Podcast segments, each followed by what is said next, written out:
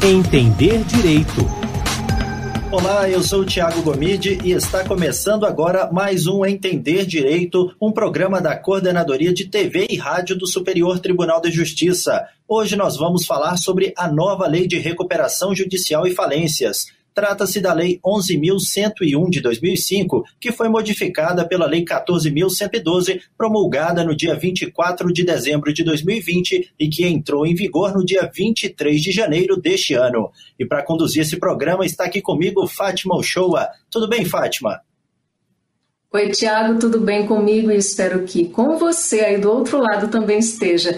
Tiago, como você falou, hoje nós vamos entender direito sobre a nova lei de recuperação judicial e falência. A gente vai saber detalhes sobre as mudanças que essa nova norma trouxe, só destacando que ela alterou a legislação anterior, a 11.101 de 2005.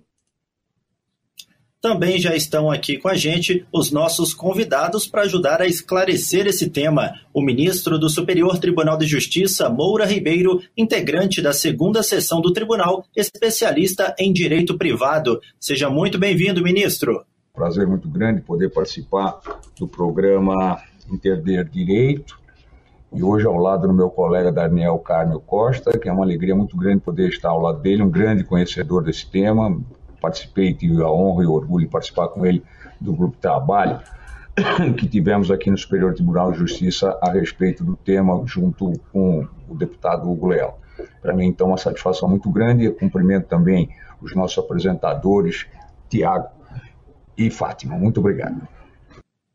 E como o ministro Moura Ribeiro já antecipou, né, a gente está também com ele, Daniel Carne Costa, juiz auxiliar da presidência do STJ. Ele é especialista no tema e o doutor Daniel Carne foi um dos autores da nova lei e é membro do grupo de trabalho instituído pelo CNJ, o Conselho Nacional de Justiça, para aprimorar os processos de recuperação e falências. Olá, doutor Daniel, seja muito bem-vindo ao Entender Direito de hoje. Olá, olá Fátima, olá Tiago, é, muito obrigado pelo, pelo convite e pela oportunidade né, de, de, estar aqui ao lado do meu querido amigo e, e, e, uma das minhas inspirações profissionais, que é o ministro Moura Ribeiro, né, que me inspira todos os dias com a sua conduta como magistrado de carreira e hoje ocupando essa cadeira tão importante no Superior Tribunal de Justiça e também como professor. Né, tem uma carreira brilhante é, na vida acadêmica, de modo que para mim é sempre um prazer poder participar dessas iniciativas estar ao lado do ministro, como já estive em outras oportunidades, é, discutindo inclusive esse mesmo tema. Então, mais uma vez, estamos aqui agora no Entender Direito. Muito obrigado a todos. Bem, para iniciar essa nossa conversa, eu gostaria de saber a opinião de vocês. Essas mudanças na legislação falimentar foi uma boa resposta do legislador à crise econômica pelo qual o país está passando? Podemos começar pelo senhor ministro Moura Ribeiro os impactos mórbidos né, desse, desse período triste que estamos vivendo de pandemia. Os dados nos dizem que temos mais de meio milhão de desempregados, né, de pequenas empresas fechando, em grande quantidade, funcionários demitidos, muitas recuperações. É, é, e isso está, está, está vindo para nós desde a crise de 2015 2016. Então, tenho a impressão que a lei trouxe uns instrumentos muito, muito bons para que se possa suplantar esse período crítico, esse período extremamente difícil que estamos vivendo. Vamos começar pelo, pelo fato do período de stay de 180 dias, que é possível ser prorrogado e depois, se da prorrogação não der certo, também aí os credores podem, eles, imaginarem os seus planos. O Superior Tribunal de Justiça vem durante muito tempo tratando com muito carinho desse tema e nesse período desse grupo de trabalho que tivemos, sem dúvida alguma, com a participação eh, do colega Daniel Carnio Costa, eh, fomos presididos pelo colega Luiz Felipe Salomão e as boas novidades foram, foram plantadas, vamos ver como é que elas frutificam. Muito obrigado. E para o senhor, doutor Daniel, essas mudanças foram uma oportuna resposta para esse momento de crise econômica provocado pela pandemia? Como que foi a elaboração da Lei 14.112? Olha, é, Tiago, eu, eu, concordo com, com o ministro. Eu acho que sim, foi, foi uma resposta necessária e oportuna, né, e que veio é, num momento em que nós mais precisávamos de uma modernização na nossa legislação que trata da crise empresarial. É, como o, ministro já fez referência, né, nós estamos enfrentando uma crise econômica grave é, desde 2015 2016. Né, e no momento em que o Brasil começava a esboçar uma reação àquela crise, nós fomos então novamente impactados pela crise da pandemia, né, o que agravou ainda mais a nossa, a nossa situação. Então, é, para aqueles que estão nos acompanhando e querem saber qual foi né, o caminho dessa alteração da lei, ela não surgiu em função da crise da pandemia. Né? O, o, o, o projeto de lei que acabou resultando nessa reforma, ele teve início, a sua gestão teve início com a criação de um grupo de trabalho pelo Ministério da Fazenda né, em 2016. Então, em 2016, essas questões começaram a ser discutidas à luz daquela, desculpe, daquela grave crise que nós é, é, vivemos naquele momento. É, esse processo de alteração foi sendo amadurecido, né, depois um outro grupo de trabalho já formado na gestão atual do Ministério da Economia, com o ministro Paulo Guedes, foi montado para fazer uma revisão e uma atualização do trabalho anterior. E o deputado Hugo Leal foi escolhido como, como o, líder político dessa reforma, conduzindo o projeto dentro das casas do Congresso Nacional, especificamente da casa a qual ele pertence, que é a Câmara dos Deputados, e nós então chegamos é, ao final de 2020 com a aprovação de uma versão final né, deste projeto, tanto pela Câmara, depois pelo Senado e finalmente a sanção é, presidencial, com alguns vetos, poucos vetos, é, que foram praticamente todos eles derrubados pelo Congresso Nacional agora no início desse, desse ano. Falando agora, né, passando a falar efetivamente das alterações na norma, a gente sabe que foram muitas e que não conseguiremos esgotar tudo aqui no programa de hoje. Então, selecionamos algumas das principais mudanças para esclarecermos melhor essas alterações. Doutor Daniel, o senhor poderia iniciar nos explicando a chegada dos artigos 20A a 20D, os quais incentivam a utilização de mecanismos alternativos de solução de controvérsias? O que, que eles trouxeram de novo, afinal? Esse é um excelente ponto, Fátima. Eu reputo essa como uma das principais novidades trazidas pela reforma. Esses artigos 20A, B, C e D introduzem no direito brasileiro algo que já é uma tendência mundial, que é a criação de mecanismos de pré-insolvência. E o que seria um mecanismo de pré-insolvência? São mecanismos menos burocráticos e mais acessíveis para que as empresas tentem se reestruturar sem a necessidade de ajuizarem um pedido de recuperação judicial. Né?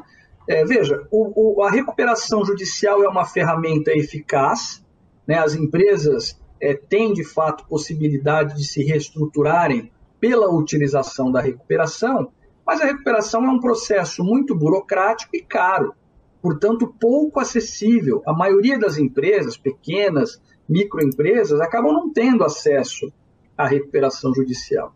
E também, se nós tornássemos esse mecanismo acessível a todas as empresas brasileiras, aí o Poder Judiciário não teria braço suficiente para né, abraçar todas as demandas que é, é, seriam ali endereçadas aos juízes em épocas de crise.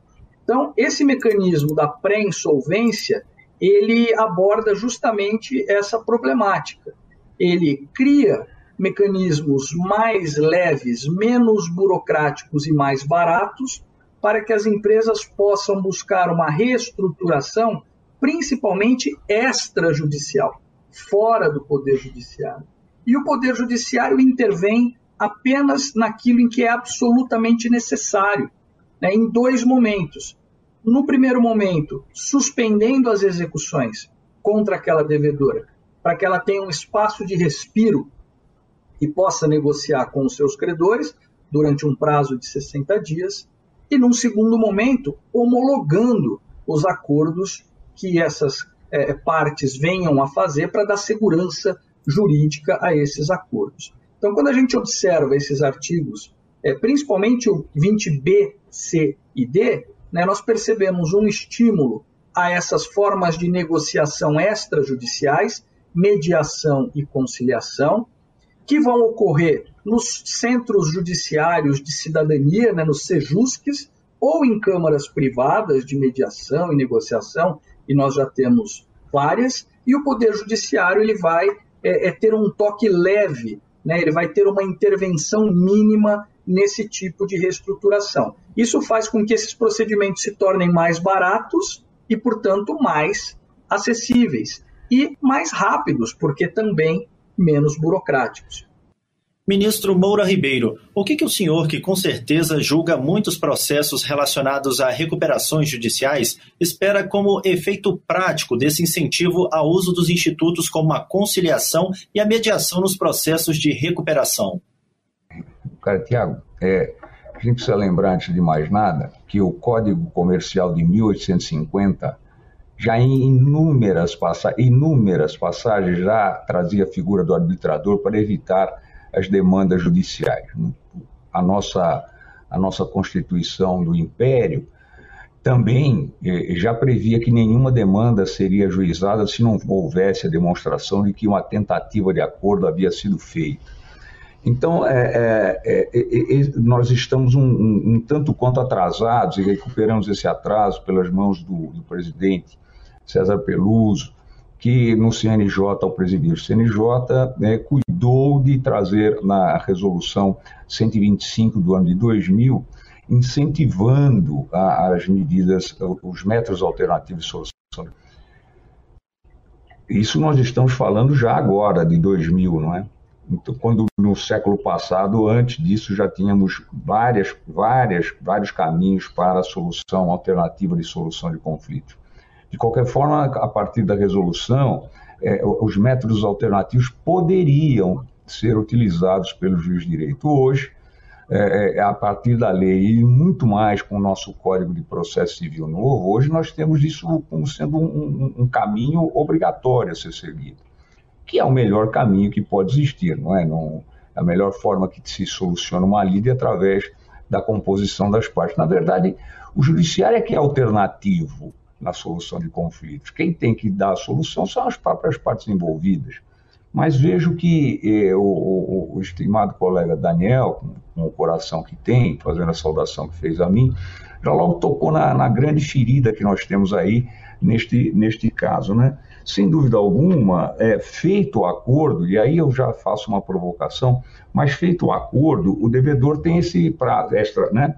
É, é, é, o devedor tem esse prazo de até 360 dias para honrar aquilo que foi ajustado e acertado com os seus credores, sob pena da restauração integral dos créditos. É uma, uma, uma novidade extremamente importante. É, o que fica a ideia maior, ao meu sentir, é que dentro da confidencialidade, que é um dos pilares do, dos métodos alternativos de solução de conflitos, parece que a grande sacada dessa propositura do artigo 20, letra C, a mim parece que a grande sacada é, é evitar a publicidade. Né? O, o, o, empresário pode continuar trabalhando e, e, em tese, não haveria publicidade desse pré-período é, de recuperação. É, se bem que eu acho que a provocação fica reside exatamente aí. Quem é do ramo sabe que está acontecendo esse período é, de, de pré-falência ou pré-recuperação. De qualquer forma, a mim parece que é uma, é uma, grande, uma grande novidade trazida. É, como disse o colega, nós estamos andando conforme o mundo é, das finanças está andando, ou seja, trazer para a, a, a, os métodos alternativos de solução de conflitos, a, a por fim a estas a, a, um processo mais árduo, mais caro, mais demorado, que é a recuperação judicial, se tudo der certo né, com este acordo extrajudicial. Posso, posso só fazer uma, um, um comentário em cima claro. de um ponto que é super sensível que o ministro tocou, a questão da confidencialidade e o impacto que isso tem é, é, no funcionamento de uma empresa em crise. Hoje, uma empresa que ajuiza um pedido de recuperação judicial, ela é obrigada a colocar no nome dela em recuperação judicial. Então, todos aqueles que negociem com essa empresa ou que tenham relação comercial com essa empresa saberão de antemão que ela está em recuperação judicial. Ainda que ela esteja cumprindo o plano, ainda que ela esteja indo bem, ela tem no seu nome o rótulo em recuperação judicial. E isso acaba trazendo um dano de imagem para a empresa, porque acaba vinculando a empresa a uma empresa em crise. Então, se eu vou contratar aquela empresa e ela está em recuperação judicial e eu tenho uma proposta de uma outra empresa que não está em recuperação judicial, eu tendo a crer que essa outra proposta será mais bem-vinda porque a empresa não está em crise. O que, na verdade, não, não seria é, uma afirmação totalmente correta. Agora, veja, é, com esse mecanismo de pré-insolvência, e muito embora a empresa esteja fazendo essas negociações com os seus credores, protegidas pela suspensão da execução, é, não consta no nome dela que ela está em recuperação judicial, até porque ela não está. E os termos dos acordos que ela está fazendo com seus é, é, credores são sigilosos. Né? Portanto, o dano de imagem é muito menor, se não nulo, para aquela empresa que está é, se utilizando dessa ferramenta. Como disse o ministro Moura Ribeiro, é claro que aqueles que têm relação intensa com a empresa saberão, aqueles que são do ramo, aqueles que estão negociando com a empresa saberão, mas é, é, é aqueles que têm uma relação eventual, novos, novos clientes, enfim, é, é, os novos contratos que ela busca é, realizar não serão atrapalhados por essa sua condição como seriam atrapalhados se ela estivesse em recuperação judicial.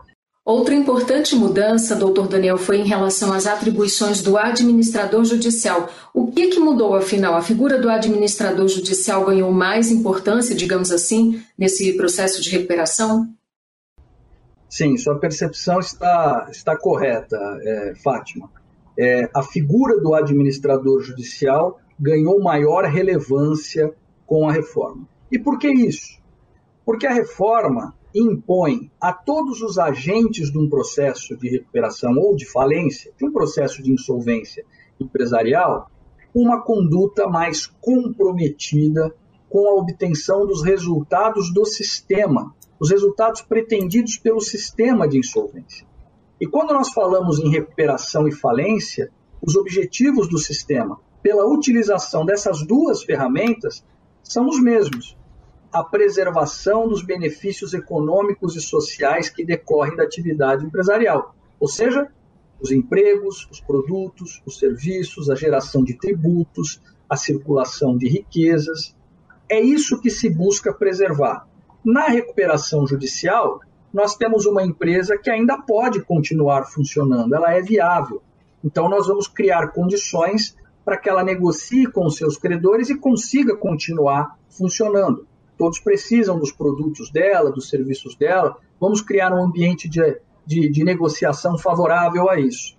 Na falência, não. Na falência, nós temos uma empresa inviável, ela não tem mais condições de prosseguir. Então, de que maneira nós vamos proteger é, os empregos, os serviços, os produtos? Pela rápida substituição dessa empresa inviável por outra empresa viável, que vai gerar os produtos, os empregos e tudo mais que a gente quer, e pela realocação dos seus ativos em outras cadeias produtivas. Então, por exemplo, aquela empresa tinha lá um imóvel, enquanto aquele a massa falida, ele não é fonte de benefício econômico e social. A partir do momento em que eu vendo esse imóvel para uma terceira empresa, ela se instala lá e passa ali a produzir, gerar empregos, gerando os benefícios que a gente quer.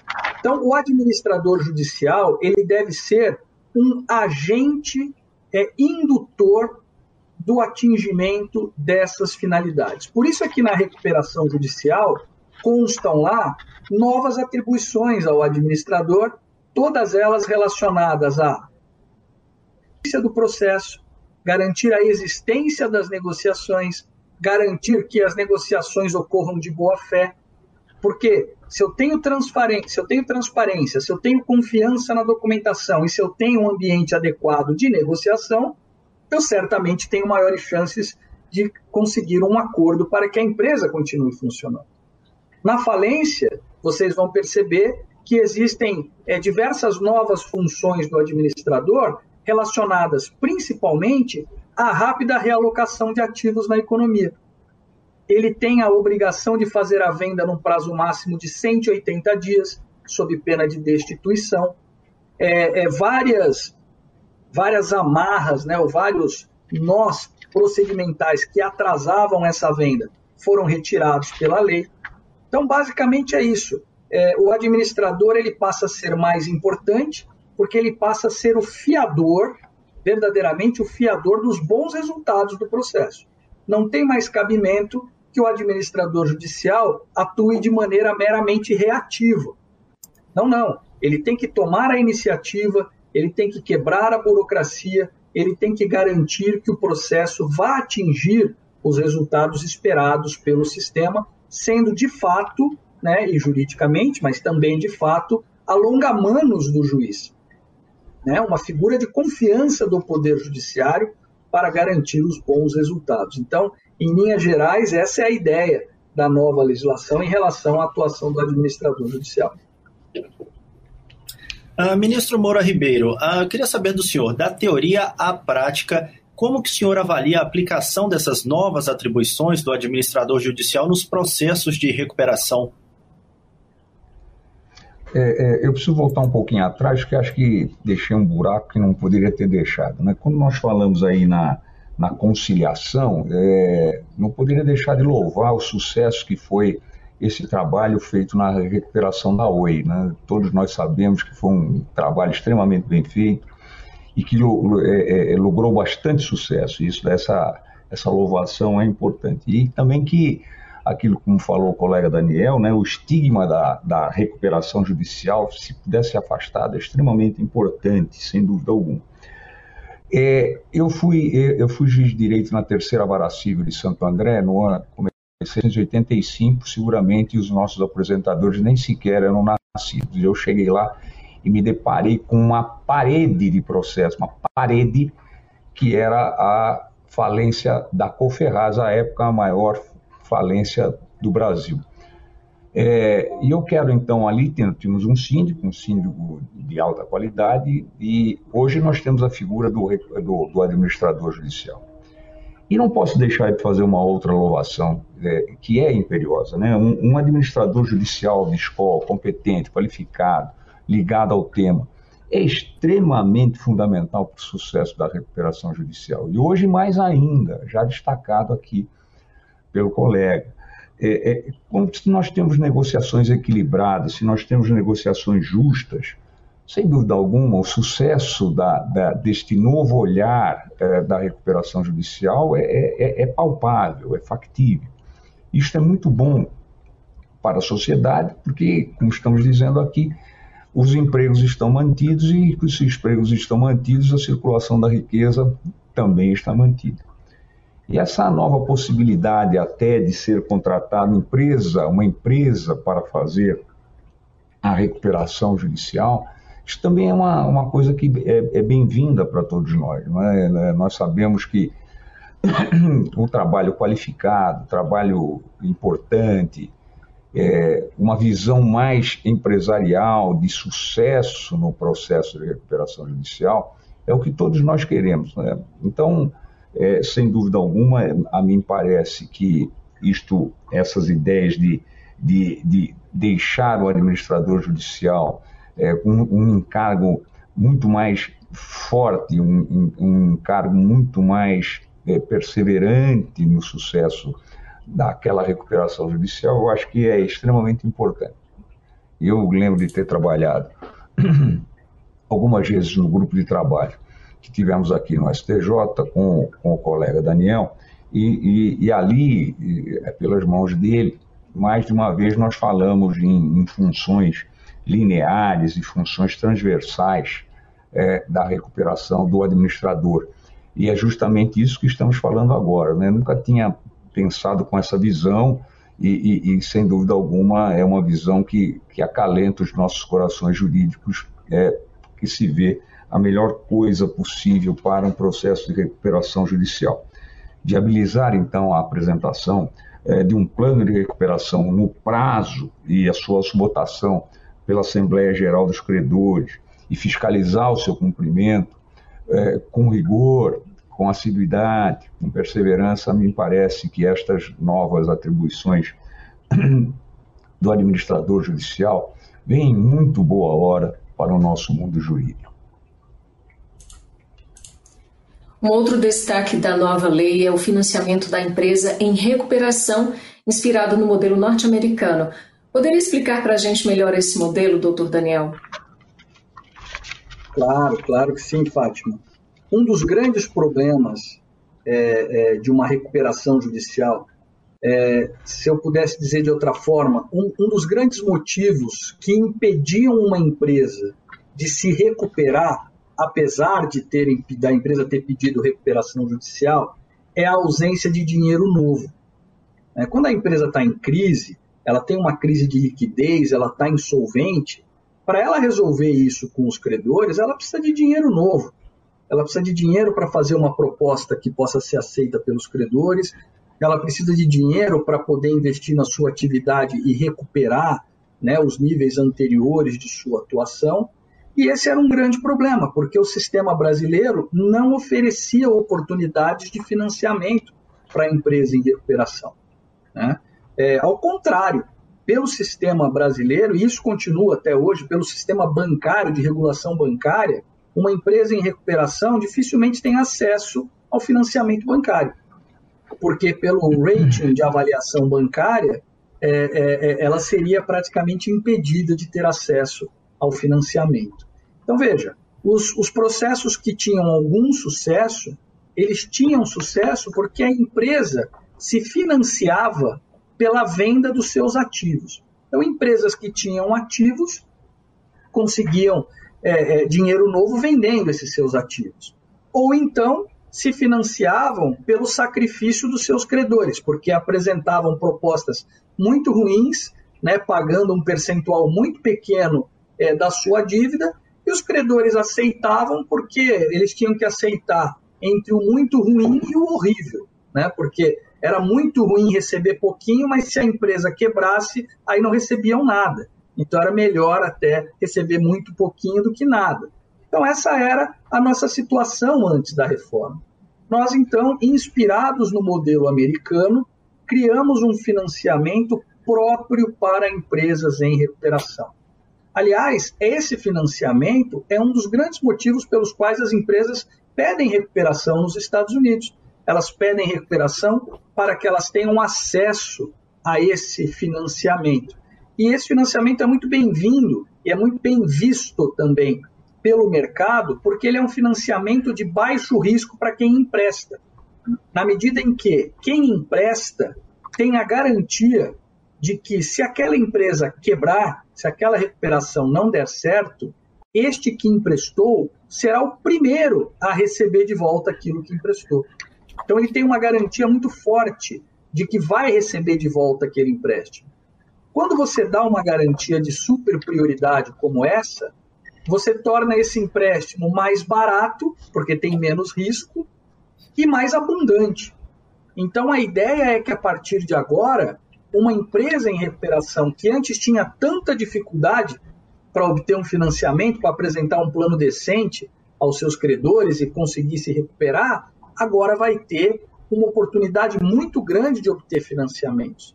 Né? Diversos agentes financiadores é, é, já estão interessados em entrar nesse negócio de, emprestar dinheiro para empresas em recuperação. Então, nós estamos criando, na verdade, um mercado novo de financiamento no Brasil, que, sem dúvida nenhuma, é muito promissor e vai trazer benefícios econômicos e sociais é, também muito relevantes. Porque, na medida em que essas empresas têm acesso ao dinheiro novo, elas conseguem pagar os seus credores. Isso é bom para todo mundo. E elas conseguem manter as suas atividades. Isso é bom para todo mundo. É o que os americanos chamam de win-win. Né? É, o, é o famoso negócio win-win, ou seja, ganha-ganha. Todo mundo ganha. Ganha quem empresta, ganha quem tomou emprestado e no final ganha a sociedade como um todo que vai usufruir desses benefícios econômicos e desses benefícios sociais da recuperação da empresa. Então, eu acho que esse é, sem dúvida alguma, um dos pontos mais relevantes da reforma, né? a criação do Deep Financing, é o Debtor in Possession Financing, Deep Financing. E nós adotamos esse modelo inspirado no modelo, no modelo norte-americano, e isso foi, inclusive, se, se ainda tem algum tempo para falar, é, Fátima, isso foi, inclusive, motivo de destaque no último relatório que, que foi emitido nessa semana pelo Banco Mundial. O Banco Mundial reconhecendo os avanços é, é, da legislação brasileira e destacando, dentre os avanços, a adoção desse modelo de financiamento. Ministro Moura Ribeiro, e na opinião do senhor, o legislador acertou com essa adoção? Me permita, já que estamos falando em, em hipoteca e garantia, e eu não posso deixar de, de, comentar um assunto que é extremamente importante na sessão de direito privado, resolver um tema aqui no Superior Tribunal de Justiça que, que vinha sendo, estava incomodando fins de segurança jurídica. É a questão da garantia real, os credores com garantia real, e, e que poderiam ou não poderiam abrir mão dessa sua garantia é, em, em, prol do, da, do processo de recuperação judicial é, mais favorável. É, o, o, o doutor Daniel vai ficar feliz da vida porque a sua tese foi a vencedora, no sentido de que o dinheiro é caro, se tiver garantia, desde os romanos, a garantia hipoteca é preservada acima de qualquer coisa, como forma do dinheiro ficar mais barato, os empréstimos ficarem mais baratos. Nós estamos aqui também falando é, de entrada de dinheiro novo né, e, e, garantias. E é por isso que, por falar em garantia, eu ouso tocar no assunto é, desta, deste tema que foi extremamente sensível aqui no Superior Tribunal de Justiça eu entendia né, que estamos vivendo direitos de terceira geração, ou seja, direitos fundados na solidariedade, em suma, na fraternidade. E se assim é, ao meu sentir, é, capitaneado no voto do ministro Marco Aurélio Belize, a quem rendo as minhas homenagens, é, é, a, a, o sentimento jurídico era no sentido de que essa fraternidade devia ser preservada e se a grande maioria dos credores de uma determinada classe, esses privilegiados que têm o privilégio da garantia, da garantia real, da hipoteca, é, se a grande maioria deles, percentualmente, concordava em abrir mão da garantia é, em favor é, é de que todos os, é, toda a empresa funcionasse melhor assim, em, em processo de recuperação, a mim parecia que era extremamente salutar, em nome da solidariedade e da fraternidade, que são os direitos que, que hoje no, no, nos envelopam, digamos assim, é, seria muito, muito correto que eles pudessem, todos, esse menos um que não consegue, não conseguia, que brigava pelo seu direito, do direito real, da, da garantia do direito real, ele não poderia se sobrepor aos demais. Mas ficamos vencidos, né? Ficou o ministro Marco Aurélio Belize, ministro Paulo de Tarso Sanseverino e eu ficamos vencidos nessa. E é, as maravilhas do julgamento de colegiado é isso, né? Trouxe uma garantia jurídica, uma segurança jurídica a todos. Eu não poderia deixar de, de, de falar né, a respeito de, de, desse tema que foi resolvido na semana passada aqui pelo Superior Tribunal de Justiça trouxe uma segurança jurídica, não é a minha posição, mas é, trouxe uma segurança jurídica em, em definitivo para esse tema tão candente na, na nossa realidade é, do mercado em termos de recuperação judicial. Mas, sem dúvida alguma, também a garantia da entrada do dinheiro novo é extremamente importante para estimular a, a continuidade dos empreendimentos. Né? As pessoas fazem o seu jogo, fazem a sua aposta, verificam que é possível, que é viável a recuperação daquela empresa e aporta um numerário suficiente para depois sair no lucro. Isso é extremamente, extremamente correto no, no, no capitalismo. No capitalismo que é humanista, não é, não é um, a vertente do, do direito econômico dentro do direito. E tão, tão bem esgrimado por Ricardo Saeg e Wagner Balera. E, e isso aí me parece que é extremamente salutar, sim, sem dúvida alguma, para a, a, a, o processo de recuperação das empresas. Era isso que eu queria fazer, essa colocação neste tema, porque é uma matéria que esta merece ser aplaudida, sim. Muito obrigado. O ministro tocou num ponto que é, que é muito, muito importante. Esse julgamento do STJ que ele fez menção é um daqueles julgamentos que vão ficar para a história do STJ. É verdadeiramente um julgamento histórico não só pela importância do tema, e o ministro colocou muito bem, né? É, veja, é, quem empresta o dinheiro para a empresa em recuperação empresta mediante garantia. Então, a preservação ou não das garantias é algo muito sensível e importa bastante é, na questão do financiamento. Por isso é que ele lembrou desse julgamento. Mas, além da sensibilidade, da importância do tema, a qualidade do debate, nesse caso, foi assim realmente histórica. Eu tive a oportunidade de assistir pelo YouTube ao vivo ali o, o, o julgamento e, e, e, conheço, já conhecia o posicionamento do ministro Belize, né, ao qual se alinha o ministro Moura Ribeiro, e é um posicionamento muito fundado, com muitos argumentos, denso, e também conheci os argumentos do ministro Cueva, que foi o, o, o relator é, é, desse tema nesse julgamento da segunda sessão, também muito denso. Então, a qualidade do debate é algo que vai ficar, vai entrar para os anais é, do, do STJ. Esse vai ser um julgamento sempre lembrado quando se falar de direito privado, quando se falar é, é, é de recuperação de empresas e dos julgamentos no STJ. O STJ cumprindo a sua função institucional e constitucional de debater em altíssimo nível essas questões de direito federal e de dar a última palavra na matéria é, de recuperação de empresa. Então, eu queria parabenizar o ministro Moura Ribeiro e parabenizar o STJ pelo excelente trabalho feito é, é, especificamente nesse tema, especialmente nesse tema, que é um tema que me chama tanto a atenção. Eu até confesso aqui que eu parei de trabalhar durante aquele período ali da sessão, ministro, para assistir é, o julgamento do começo ao final. Eu acho que realmente o STJ cumpriu o seu papel constitucional e institucional. Né? É, trouxe segurança para um tema tão candente e delicado, né? trouxe essa segurança. Enfim, tanto faz vencer ou ser vencido. O importante é, é, ter, é, o, é o STJ ter pacificado esse tema delicado que, que realmente vai, vai agora impactar no mercado. Né? Muito obrigado mais uma vez. Falando agora sobre outra novidade, é o sistema de insolvência transnacional. O que que isso significa e como funciona, doutor Daniel? Esse é um outro, esse é um outro aspecto super importante, um avanço da nossa legislação, né, com essa reforma. 48 países do mundo, Fátima, já adotavam um padrão de legislação que levava em consideração o fato de que a nossa é, economia ela é globalizada. Ah, o capital não encontra mais fronteiras. E hoje é comum que nós tenhamos investidores é, em vários países diferentes ao mesmo tempo, empresas funcionando em vários países diferentes ao mesmo tempo.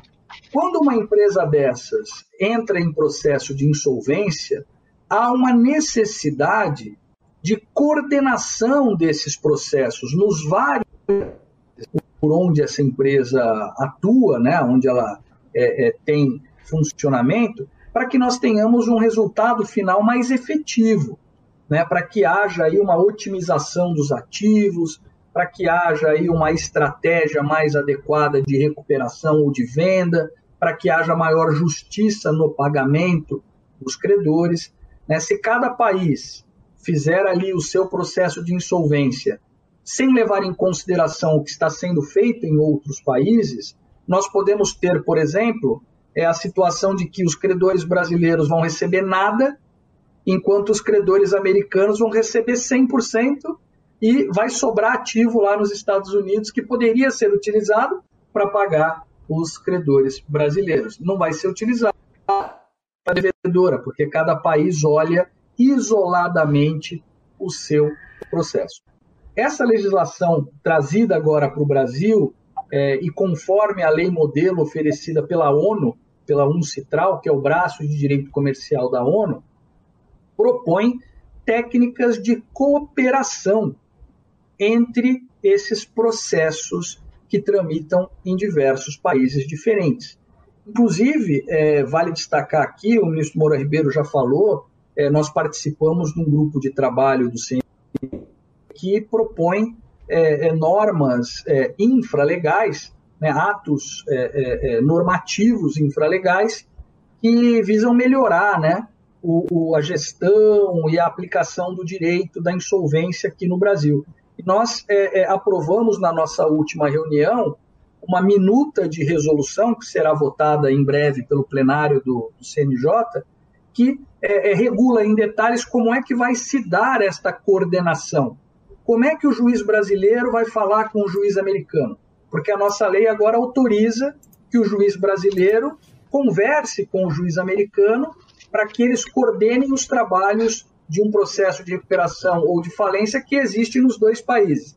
Mas como é que isso vai dar, né? O juiz brasileiro vai pegar o telefone, ligar para lá, vai mandar um e-mail, como é que funciona? Então, o CNJ aprovou um protocolo de insolvência com base também nas melhores práticas mundiais. Né? São as práticas oferecidas por um grupo de juízes é, internacionais, eu faço parte também desse grupo, chamado JIN, Judicial Insolvency Network. Então, mostrando que o Brasil, mais uma vez, está em linha com o que há de mais moderno no mundo hoje em termos de insolvência. A insolvência transnacional é, vem, vem nesse, nesse diapasão, propondo uma colaboração e uma cooperação, um contato maior da jurisdição brasileira com a jurisdição estrangeira. E respeitadas as peculiaridades do direito brasileiro. Então, por exemplo, a Constituição Federal atribui ao STJ né, competência para tratar de carta rogatória, competência para exequatur, para cumprimento de execução de, de sentença estrangeira no Brasil. Isso continua preservado. O que essa lei diz é que, quando se tratar de insolvência transnacional, não haverá necessidade de carta rogatória. Essa comunicação poderá ser feita é, diretamente em prol de uma rapidez maior e de uma eficiência maior e em linha, do, do em linha com o que a ONU vem propondo é, e vem sendo aceito por 48 países. O Brasil é o 49 país a adotar esse sistema.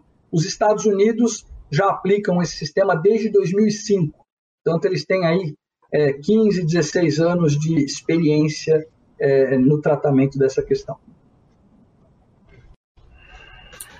Ministro Moura Ribeiro, uma questão jurisprudencial que vem sendo discutida por especialistas é a aplicação da lei às sociedades não empresárias. A lei de recuperação já vinha sendo aplicada pelo Poder Judiciário na recuperação de sociedades não empresárias, a exemplo do pedido de recuperação da Faculdade Cândido Mendes. Se o legislador confirmou que realmente a norma só vale para sociedades empresárias, o Judiciário então vai ter que rever essa jurisprudência que amplia o alcance da lei? Como é que o senhor enxerga isso? E a propósito, nós conversamos um pouco antes de começarmos essa esses nossos rabiscos aqui sobre recuperação judicial, nós já havíamos falado alguma coisa de acordos do Superior Tribunal de Justiça a esse respeito. E eu não posso deixar de trazer à colação o agravo interno no recurso especial 1588756 de Santa Catarina, em que esse assunto foi exatamente esse assunto que foi, que foi discutido é, na, na, na, na, terceira sessão. A relatoria foi minha, né, desse caso, e se discutia exatamente isso. E, e, e neste caso que estou trazendo a colação, a, o, o, que vinha é, embalado na súmula 7, nossa súmula 7, que impede a revisão em recurso especial da conclusão das cortes estaduais. E a, a, a, questão era extremamente interessante, porque era uma, um centro de diagnósticos médicos, né?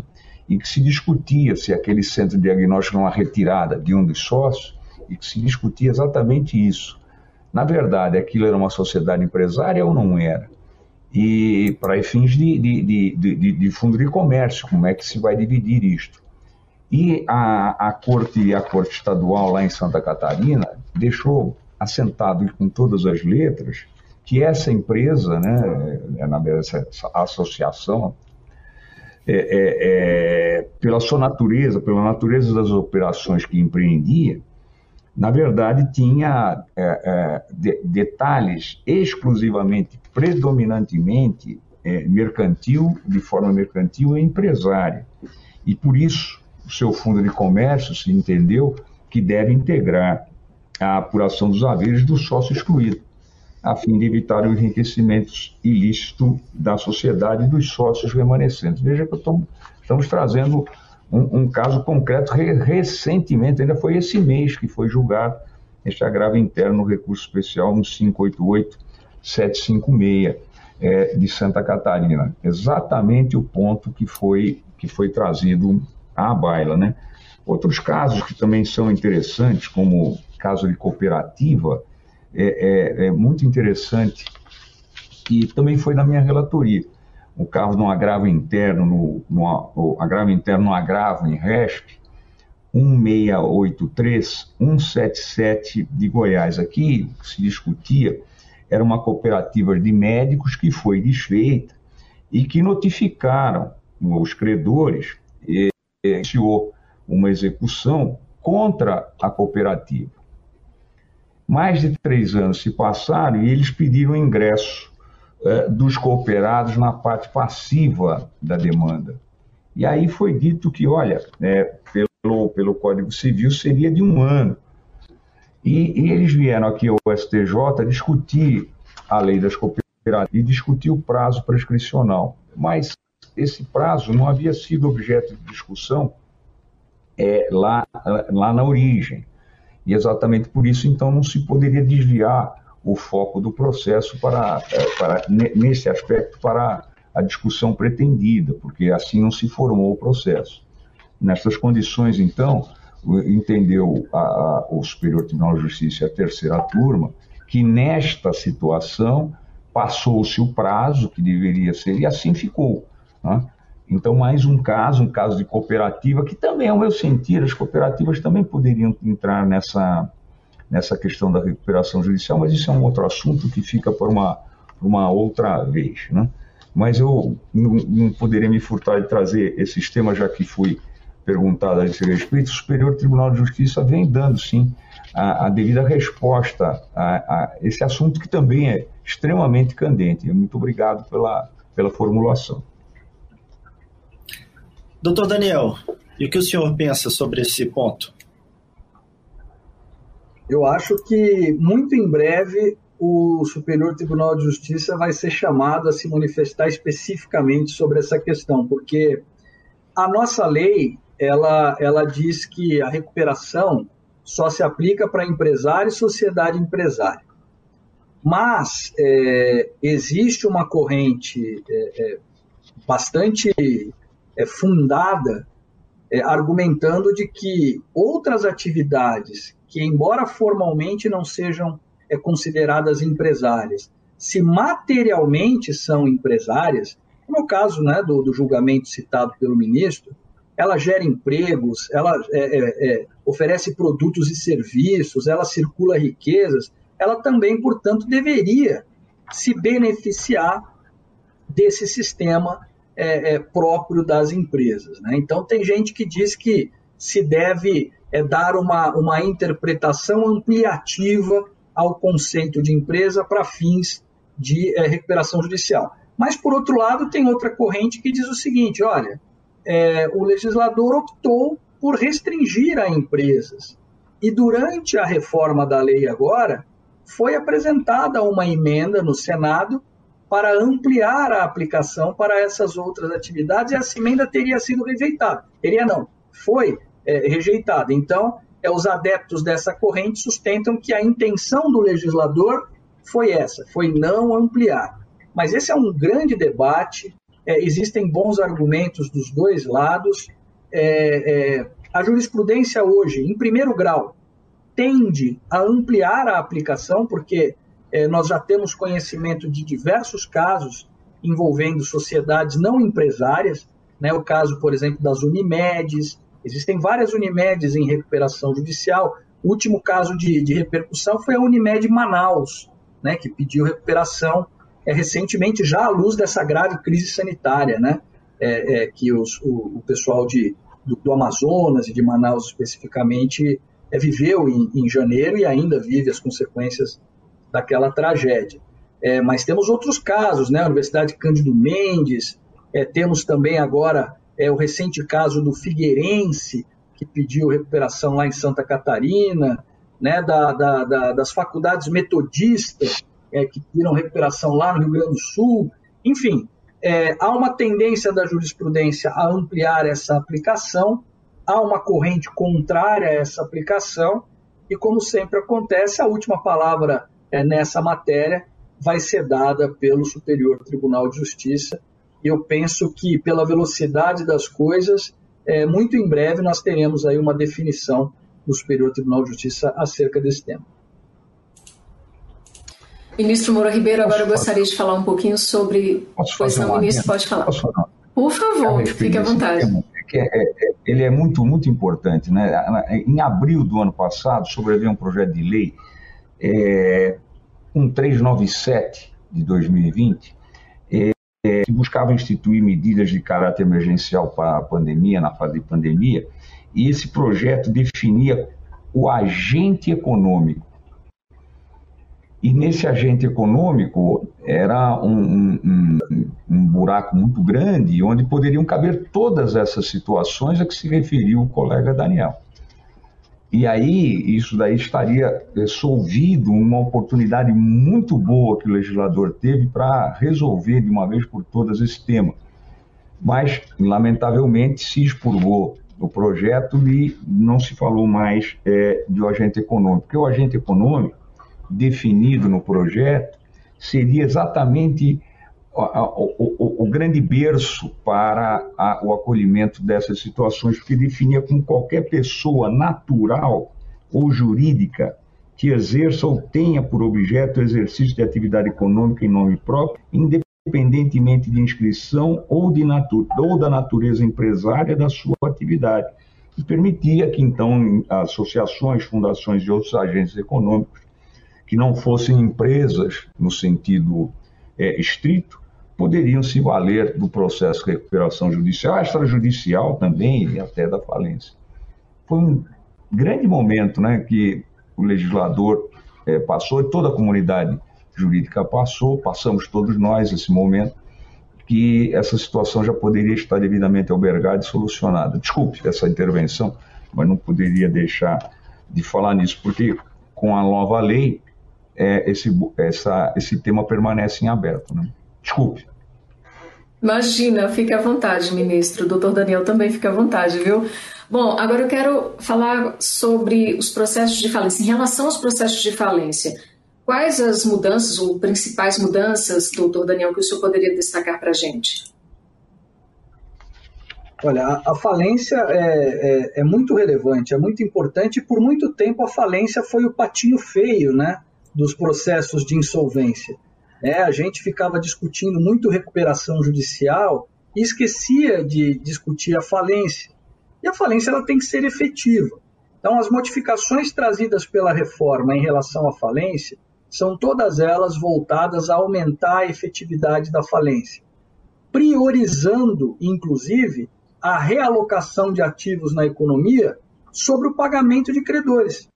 É, essa é uma questão polêmica que deu muita discussão. É falar, ah, mas a falência serve para pagar credores. Segundo a visão que informou a reforma, não.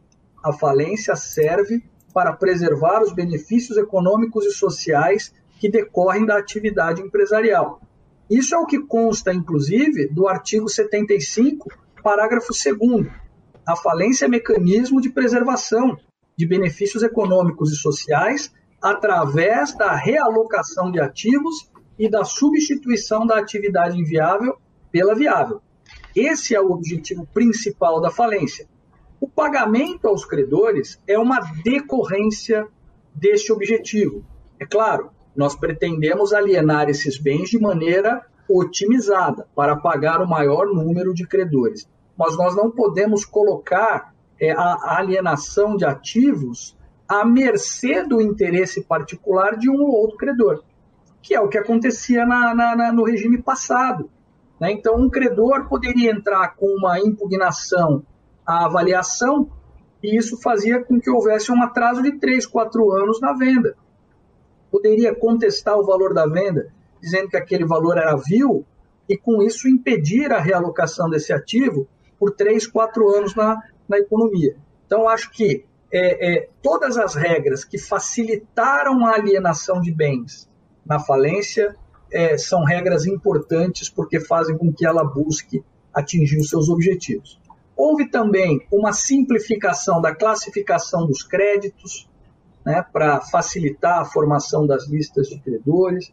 Houve ali um incremento na atuação do administrador judicial, fazendo com que ele seja é, um agente é, é, é otimizador deste processo, fazendo com que o processo ande e ande de maneira mais rápida. E, por fim, um outro aspecto fundamental, a reabilitação do falido porque, ministro, Tiago, é, Fátima, nós não podemos matar empresarialmente aquele empresário que tentou e não deu certo.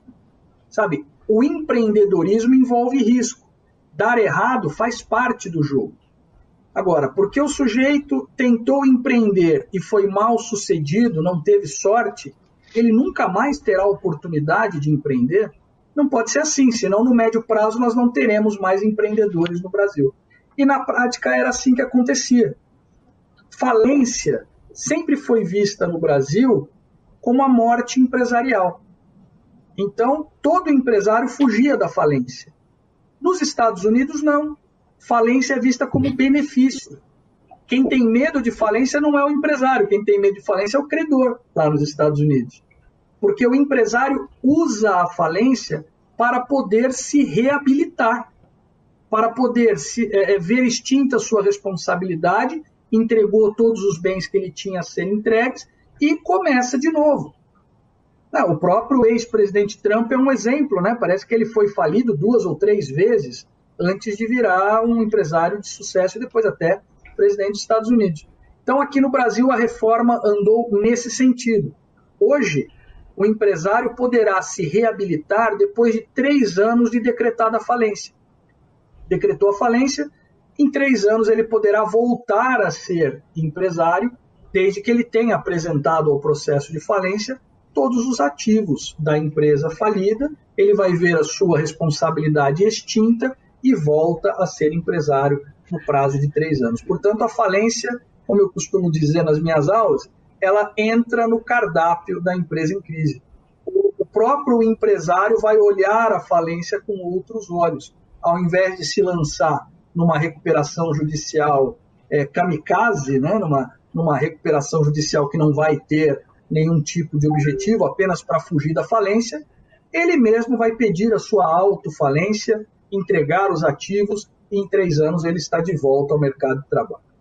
Bem, infelizmente chegamos ao fim do nosso programa, mas a gente espera que a nova lei de recuperação judicial e falências tenha ficado clara para você que nos acompanha nessa conversa aqui de hoje. Nós conversamos com o ministro do STJ, Moura Ribeiro, e com Daniel Carnio, que é juiz auxiliar da presidência do STJ.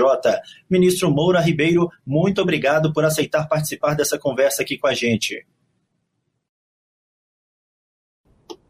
Sou eu que agradeço a gentileza da, do convite e conto sempre comigo a TV do STJ, estou sempre à disposição dela e falar junto ao lado do meu colega Daniel é uma alegria muito grande. Muito obrigado mais uma vez. Doutor Daniel Carnio Costa, muito obrigada pela participação aqui no Entender Direito de hoje. Foi um grande prazer ter participado desse programa. Eu também estou é, integralmente, integralmente à disposição da TV do STJ e para todos os convites que me forem endereçados por vocês, principalmente para estar ao lado do ministro Moura Ribeiro, que é sempre um grande prazer, uma grande alegria. Muito obrigado a todos. Muito obrigado. E a gente também fica por aqui, lembrando que o Entender Direito está na programação da TV Justiça, no canal do STJ no YouTube e também em podcasts pelas plataformas digitais de sua preferência. Tchau, tchau. A gente se encontra. Entender Direito